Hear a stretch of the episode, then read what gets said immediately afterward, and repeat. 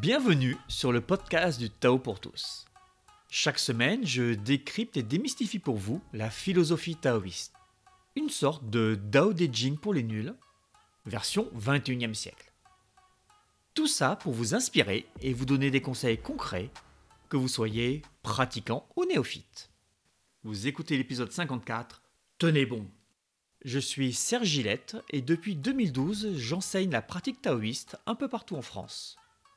Je suis aussi fondateur de TheDaoProject.org, la seule plateforme dédiée à l'apprentissage, pratique et moderne du taoïsme.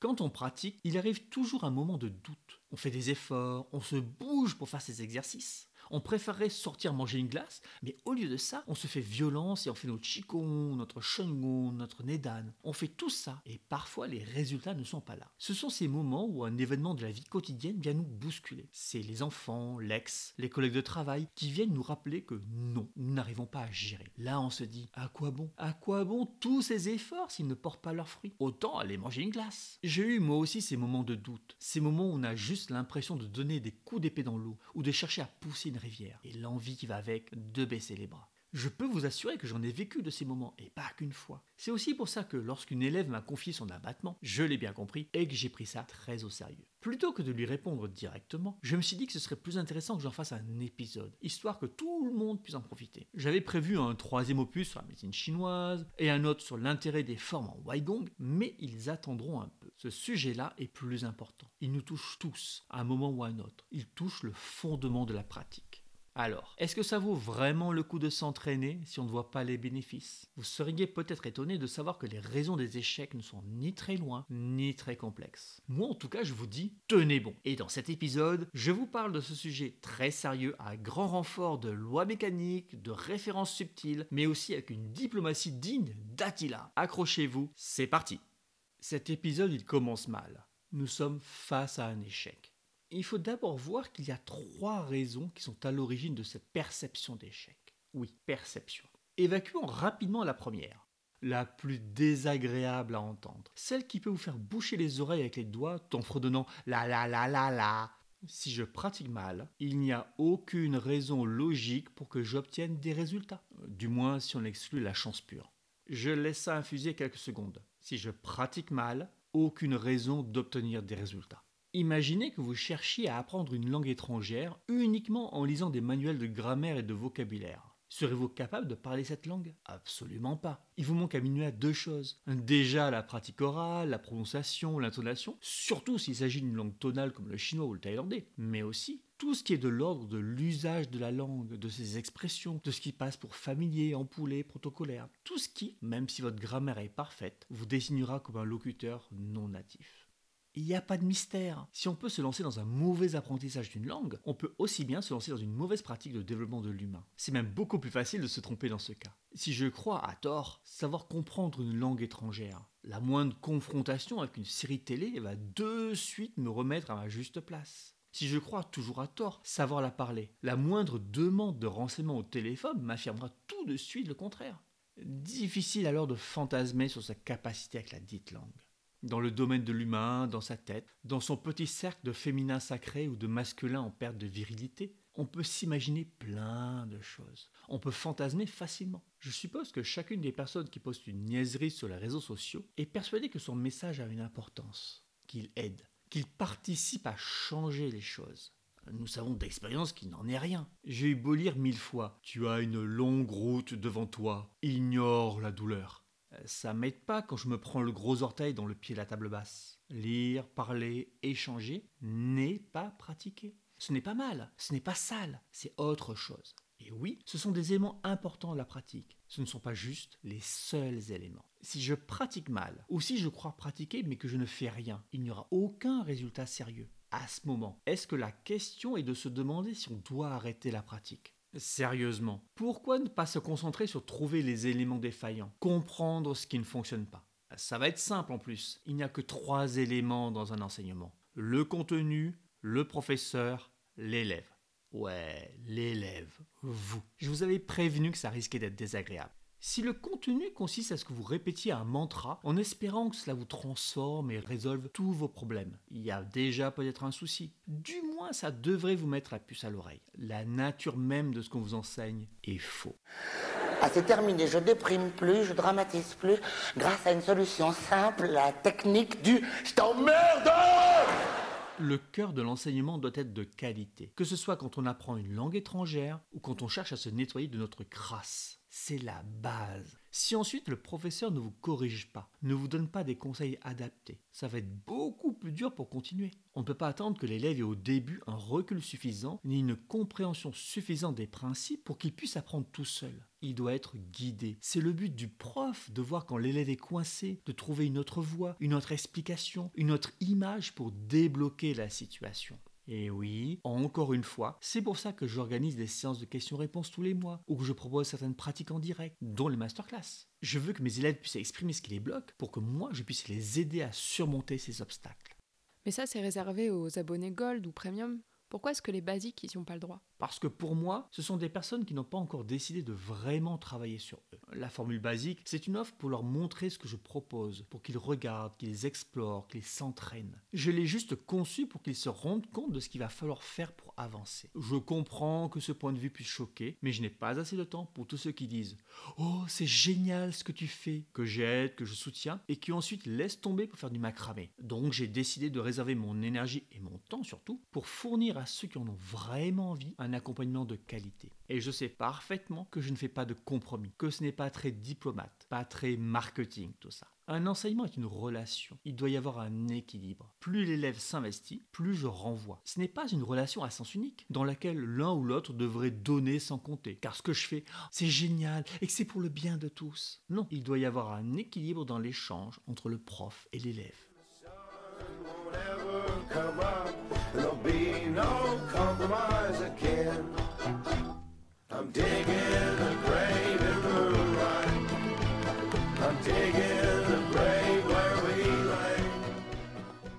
Oui, comme le dit Mika P. Hansen, je creuse une tombe au clair de lune et il n'y aura plus de compromis. Comprenez bien, il n'y a aucun mal à aborder une pratique en touriste. C'est même sans doute la bonne chose à faire, d'où mon offre basique. On a besoin de tester, d'expérimenter, de se rendre compte avant de s'engager dans une voie. La prudence, c'est plutôt simple. C'est d'ailleurs l'une des huit vertus taoïstes. Cultivez-la. Il faut simplement se rendre compte qu'il s'agit là d'un point de départ. N'oubliez pas que vous ne retirez de la pratique que ce que vous mettez dedans. C'est une histoire de rendement. C'est comme un moteur. Vous donnez 100 kW de puissance électrique et vous ne récupérez au maximum que disons 90 kW de puissance motrice. Maintenant, si vous ne mettez que 10 kW, bah, vous n'allez pas récupérer beaucoup. Pour ceux qui ont du mal avec les nombres et l'arithmétique, la réponse est 9 kW. 10 fois moins d'efforts fournis, 10 fois moins de résultats, à rendement égal bien sûr. Dans la pratique, c'est pareil. Pas de mystère. On a deux données. La puissance fournie, qui correspond à l'effort que vous mettez à bien faire vos exercices, et le rendement, qui est la justesse de votre exécution. Si je passe une heure assis en tailleur à bavarder tout seul dans mon esprit, mon Gong aura un rendement très faible. Allez, soyons sympas, disons 10%, ce qui vous donne 6 minutes de Gong effectif et 54 minutes de glande de perte de temps. Si en revanche, vous vous enracinez et que vous plongez réellement dans l'exercice instantanément, peut-être que sur seulement 15 minutes d'exercice, vous en aurez fait 10 d'effective puissance et rendement. Il ne faut pas confondre les deux. En tant que prof, je vous aide à augmenter votre rendement. Mais si de votre côté, vous ne mettez aucune puissance, pas venir pleurer ensuite, hein, alimenter avec une pile de 9 volts votre voiture électrique, et même si elle est au top de la technologie, est-ce qu'elle va avancer? Faut pas rêver. Le rôle du professeur est d'augmenter le rendement de l'élève. Il doit faire en sorte que si la puissance est mise, la plus grande partie soit convertie. Pour cela, il doit conseiller, corriger, simplifier, toujours trouver de nouvelles manières d'expliquer pour contourner les blocages. C'est un énorme travail qui demande à la fois beaucoup de temps et beaucoup de compétences. Ah bah voilà C'est pas moi qui explique mal, c'est les autres qui sont cons. Encore une fois, même si je réponds à toutes les questions, le facteur temps m'oblige à privilégier tous ceux qui mettent de la puissance, qui s'investissent dans leur pratique. En fait, c'est encore une question de rendement, mais du tien cette fois. Oui, je mets la puissance là où elle peut être convertie en résultat. Le troisième point bloquant, c'est l'élève. Bon, je viens un peu d'en parler, mais il y a bien plus à dire. On peut avoir un enseignement de qualité, un prof qui se démène pour vous expliquer le plus clairement les choses et qui vous pousse aux fesses. Mais si moi je n'en fais qu'à ma tête, si je ne suis pas les conseils du prof, Si je déforme ces propos à tout va, est-ce que les résultats seront là? Si je suis génial, oui. Si tu es génial, tu n'as besoin ni d'un enseignement, ni d'un prof. Et tu ne vas pas non plus te plaindre de ne pas avancer. On est là dans le contexte de quelqu'un qui chouine car il pratique et n'obtient pas les résultats qu'il aimerait. Si tu te crois génial, que pourtant tu n'arrives pas à tes fins, peut-être, je dis bien peut-être, qu'il faudrait revoir un tantinet cette idée d'être génial. Chacun pense ce qu'il veut, hein. Mais là, dans cette situation, notre petit Einstein est quand même face à un échec. C'est très facile de déformer les propos du professeur, de les mettre à sa sauce, de n'entendre que ce qui nous arrange et pas le reste. Et bien sûr, après, qui va-t-on blâmer Nous ou l'autre? Donc ça, c'était la première raison qui fait qu'on est face à un échec alors que l'on pratique. On pratique juste mal. Soit que, petit 1, l'enseignement est digne d'une formation de grand médecin énergéticien en deux après-midi avec diplôme en fin de stage. Petit 2, le professeur ne sait pas s'adapter aux élèves et les corriger, ou il ne le fait pas. Petit 3, nous n'en faisons qu'à notre tête, parce que tu vois, moi, je sens les choses, je suis mon intuition, Dieu est à mes côtés. Alors oui, il y a des types comme Robert Lee Scott Jr., le chef des Tigres volants, euh, l'as aux 13 victoires contre les zéro japonais, qui ont dit Dieu est mon copilote. Mais bon, Scott, il a fait 388 missions de guerre, totalisant plus de 900 heures de vol, et en moins d'un an s'il vous plaît. Déjà, c'est pas rien. Ensuite, Dieu était peut-être son copilote, mais ça veut dire quand même que c'était Scott le pilote. L'intuition, les guides, les anges gardiens, tout ça c'est cool. Faut juste avoir une base solide avant, parce que je vous garantis que si on vous lâche au-dessus de la jungle birmane dans un chasseur P40, même si Dieu est à vos côtés, sans bonne base de pilotage, vous allez finir face à la première dans un cocotier. Plus près de toi, mon Dieu, plus près de toi, vive au mystérieux. Bon, il nous reste deux raisons à voir, et ce sont les plus intéressantes. C'est aussi les plus cool, celles où je ne vais pas vous malmener à la Attila traversant les steppes. Sire Attila, le fléau de Dieu Ah, c'est sûr que c'est pas joli rigolo, hein Nous venons d'éliminer le fait que votre pratique est médiocre. Qu'est-ce qui peut, selon vous, faire que vous n'ayez pas de résultat avec une pratique qui donc ne serait pas médiocre? Tout d'abord, il y a cette mécompréhension de ce que nous pouvons attendre comme résultat. Reprenons la situation de mon élève, la situation qui m'a inspiré cet épisode. Elle effectue une action pour aider son ex et ça lui revient en pleine poire. Bon, jusque-là, rien de trop bizarre, vous allez me dire. Mais là, elle se rend compte que l'injustice de la situation la submerge. Alors oui, la situation est injuste, mais ce qui la dérange, c'est pas tant l'injustice que le fait de se faire emporter par l'émotion. Ce qui la perturbe et qui la fait se questionner sur la pratique, c'est qu'elle n'a pas géré la situation. En gros, qu'elle a échoué. Bon, alors d'où vient son sentiment d'échec? Est-ce que tout ce qu'elle a fait n'a vraiment servi à rien? Bah, elle a quand même pas géré, non? Ok, tu sais bien nager? Oui, j'ai même appris à des enfants. Ça t'est déjà arrivé de boire la tasse quand la mer était houleuse? Bah oui, bien sûr. Est-ce que tu t'es dit dans ces instants-là Oh, fais suer, oh, j'arrête de faire des longueurs de piscine, je ne suis pas faite pour nager, à peine la mer est houleuse que je bois une tasse? Non, bien sûr, je vais regarder ce que j'ai fait comme erreur. Sans doute que j'ai pas bien senti le rythme des vagues, euh, ou alors euh, j'ai gardé la bouche ouverte au mauvais moment. Et pourquoi est-ce que tu ne remets pas en cause ton entraînement à la natation? Peut-être parce que je sais qu'il y aura toujours des situations où je boirai une tasse. Exactement. Ta notion de résultat n'est pas de ne jamais boire la tasse, mais simplement de ne pas couler comme le Titanic en pleine mer. Tu ne prends pas dans ta notion de résultat quelque chose d'illusoire, d'inatteignable. Tu as une attente raisonnable. Là, cet élève avait comme attente de ne plus être touché par de l'injustice, de pouvoir toujours gérer ses émotions, de ne jamais être submergé. Est-ce une attente raisonnable? Bah, C'est une question rhétorique. Non, c'est pas raisonnable. Tu as bien vu, moi aussi, malgré tout mon entraînement, toute ma pratique, il y a des fois où trop, c'est trop. comme avec les vagues, des fois elles sont trop fortes. Mais alors, comment on sait si on a avancé dans sa pratique? Parce que c'est aussi ça le problème, non? On fait des exercices, on se force, mais comment est-ce qu'on mesure notre résultat? Surtout si je bois la tasse. On arrive là sur la dernière raison. Avant de parler de mesurer le résultat, je voudrais parler de la notion de temps. Nous avons construit pendant 30, 40, 50 ans des habitudes plus ou moins tordues. Combien de temps faudra-t-il pour remettre ça d'aplomb? Hmm, J'en sais rien. On va faire plus simple. Je vais te donner trois durées. Et tu vas me dire laquelle te semble la plus plausible pour virer définitivement, disons, 30 ans de conditionnement. Vous qui écoutez ce podcast, vous pouvez aussi jouer, même s'il n'y a rien à gagner. Alors, réponse A, un week-end. Réponse B, plusieurs mois. Réponse C, plusieurs années. Alors la réponse A, je l'enlève d'entrée de jeu, c'est pas réaliste. Non, c'est pas réaliste. Pourtant, les stages qui te proposent sur un week-end de devenir un thérapeute, de résoudre tous tes problèmes d'histoire familiale, de redevenir un vrai mâle. Il y en a un paquet. Et visiblement, les organisateurs n'ont pas de mal à trouver des pigeons. Euh, Ce qui signifie que qu'il y a des personnes qui pensent pouvoir régler des problèmes construits sur plusieurs années en un seul week-end? Eh oui. Et ces personnes-là, comment vont-elles réagir quand au bout de deux mois de pratique, elles se retrouvent dans une situation ingérable? Comment vont-elles se dire quand elles se rendront compte que rien n'a réellement été corrigé? Ne vont-elles pas se dire à quoi bon avoir fait ce stage? Alors qu'elles devraient plutôt se questionner sur la qualité de ces deux jours et de la promesse qu'on leur a faite. Alors? C'est de la merde. Quoi?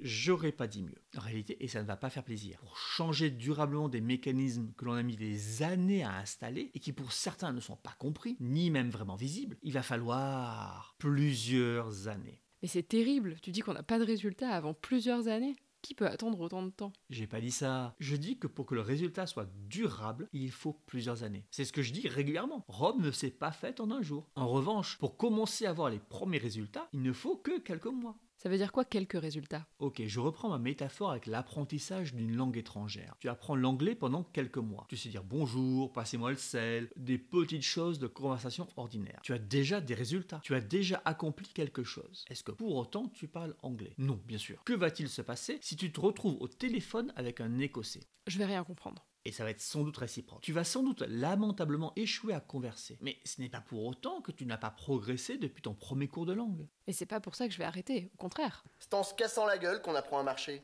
Combien de fois j'ai failli m'étouffer avec un os de lapin? Il faut jamais se laisser abattre par un échec, c'est ça le secret. Tout à fait. Cet échec ne remet pas en cause le fait de vouloir maîtriser un peu plus ce langage. Et il ne remet absolument pas en cause le fait que tu es capable de demander de l'eau si tu as soif. Dès que l'on commence à pratiquer, on a des réussites, des avancées, mais on est confronté à un double problème. On va croire qu'un petit résultat est l'équivalent du grand but qu'on s'est fixé. En se focalisant sur ce qui foire, ce que l'on n'arrive pas à faire, et en se trompant sur l'idée de résultat, on remet donc tout en question. Tu peux te développer un peu? Si quand je décide d'apprendre l'anglais, mon but est de pouvoir écrire de la philosophie comme si c'était ma langue maternelle, euh, je me prépare à échouer pendant des années. Hmm, J'ai placé la barre du résultat trop haut. À ton avis, comment j'aurais pu la placer plus raisonnablement? Je pourrais me dire que j'aimerais mieux comprendre une série en VO avec l'aide de sous-titres. Par exemple, c'est déjà un objectif assez élevé. Mais pourquoi pas? On peut commencer par quelque chose où la vitesse n'est pas un facteur, lire un comics en anglais. Comme ça, même si on déchiffre lentement, on n'a pas l'impression d'échouer. Toujours est-il que notre impression d'échec provient non pas de notre absence de progression, mais bien du but que l'on se fixe. Si je me fixe comme but de lancer des éclairs ou de l'éviter, faut que je me prépare à échouer pendant un sacré paquet de temps. Il en va de même si je me suis fixé comme but d'être quelqu'un d'émotionnellement stable, quelle que soit la situation. Ce but est trop élevé.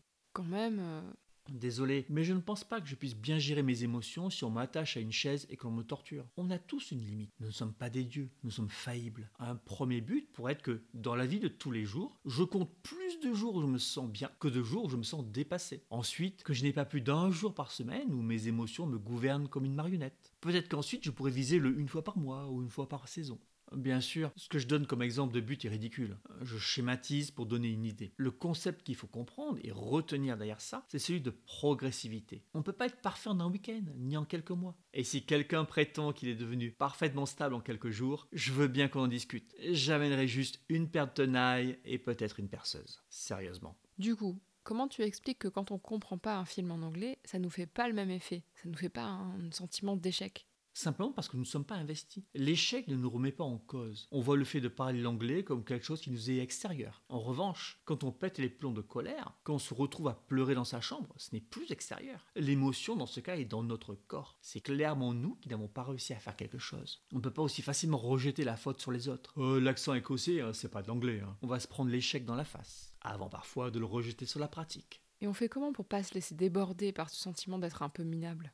C'est très simple. Et ça tient en deux points, deux visions, une interne, une externe. Premièrement, il faut se regarder réellement. Par là, j'entends qu'il faut autant noter toutes les fois où l'on est un peu mauvais, toutes les fois où l'on s'en sort bien. On doit tout regarder, pas juste avoir un biais, un filtre. Si on fait ça, on va se rendre compte qu'entre il y a quelques mois et maintenant, il y a eu du changement. Peut-être qu'on va se rendre compte que dans certaines situations, avant on aurait réagi d'une certaine manière, souvent en étant malmené par les événements, et que là, bizarrement, tout s'est bien passé. Du coup, on dessine un tableau plus précis du chemin parcouru. Car oui, si on pratique avec sincérité, on avance.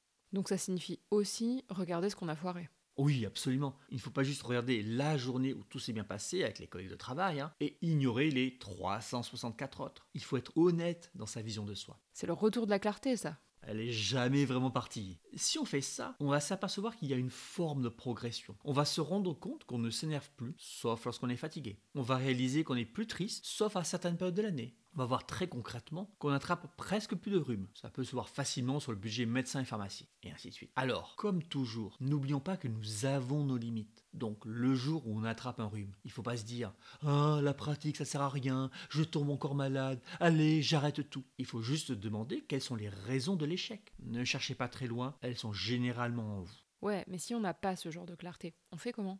On en appelle alors à la solution extérieure. On demande aux autres alors bon, on ne leur demande pas vraiment si on est mieux qu'avant. Hein. Que veux-tu voir, ma reine? Miroir magique au mur, qui a beauté parfaite et pure?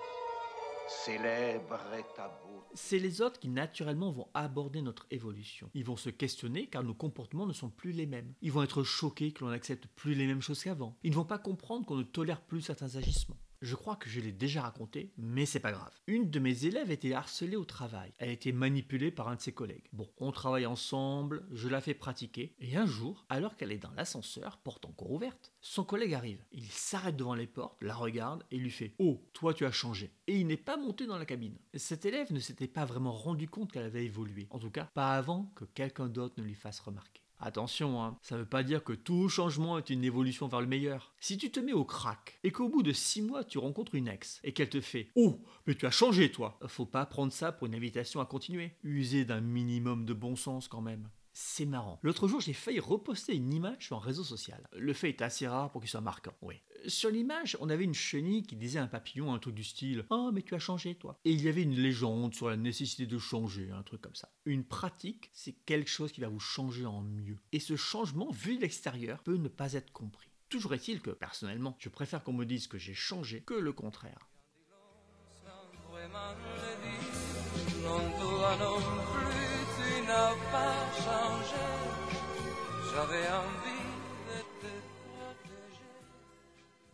Je n'ai pas envie de stagner et je n'ai absolument pas envie d'être celui que j'étais il y a 20 ans, 10 ans ou même seulement l'an dernier. Faut être clair, il va y avoir une conséquence sur vos relations sociales. Tous ceux que vous fréquentiez et qui d'une certaine manière restent sur place vont s'éloigner de vous ou alors c'est vous qui vous éloignez. Allez, une application de la relativité restreinte d'Einstein. C'est plutôt cool, l'éloignement, hein, car ça fait de la place pour de nouvelles personnes avec qui marcher sur le chemin. Donc voilà, nous avons trois raisons qui peuvent nous faire croire qu'on n'a pas progressé. La première, c'est qu'effectivement, on a stagné. Soit que l'enseignement, c'est comme le pain de Gaïno, de la bouse, soit que le prof n'est pas à la hauteur, soit que l'élève fait n'importe quoi. La seconde, c'est qu'on se trompe sur ce que signifie avancer. On confond les étapes sur le chemin avec le but final. La troisième, c'est qu'on ne voit pas tout ce qui a changé en mieux et qu'on se focalise uniquement sur ce que l'on rate, sur nos échecs. Bon, maintenant, vous avez des clés précises pour savoir où vous en êtes. Est-ce que vous enchaînez des stages sur un week-end sans continuité entre eux? Est-ce que vous papillonnez d'un enseignement à un autre? Est-ce que l'enseignement que vous suivez est de qualité? Est-ce que vous sollicitez le prof? Est-ce que vous suivez sincèrement ce qu'il vous dit de faire? Est-ce que vous n'en voulez pas un peu trop, un peu tout de suite? Est-ce que vous avez négligé le fait qu'il s'agit d'un bon vieux voyage et pas d'une téléportation? Est-ce que vous n'êtes pas rendu compte que vous êtes mieux qu'il y a deux mois? Quel que soit le ou les cas dans lesquels vous vous trouvez, n'abandonnez pas. Appliquez-vous plutôt à corriger ce qui ne va pas. Tenez bon. Si on arrête de marcher à la première ampoule, on n'ira pas très loin. Et n'oubliez pas, respirez par le nez. C'est de trouver son rythme, de marcher régulièrement. N'essayez surtout pas d'imiter les autres. L'idéal, c'est de respirer par le nez hein, et de synchroniser. J'espère que cet épisode vous a plu et qu'il a répondu à vos questions. N'hésitez pas à m'écrire pour me poser vos questions d'ailleurs. Je me ferai de mon mieux pour vous répondre aussi clairement et honnêtement que possible. Si vous avez envie de voir à quoi ressemblent mes enseignements, déjà vous pouvez vous dire qu'ils sont dans le même ton que cet épisode. Ensuite, vous pouvez aller sur thedaoproject.org et vous inscrire gratuitement. Il y a plein de petites vidéos à regarder et de bonus à télécharger. Et si vous voulez utiliser votre puissance pour avancer et que vous estimez que votre rendement laisse à désirer, bah, vous savez ce qu'il vous reste à faire. Sur ce, bonne pratique.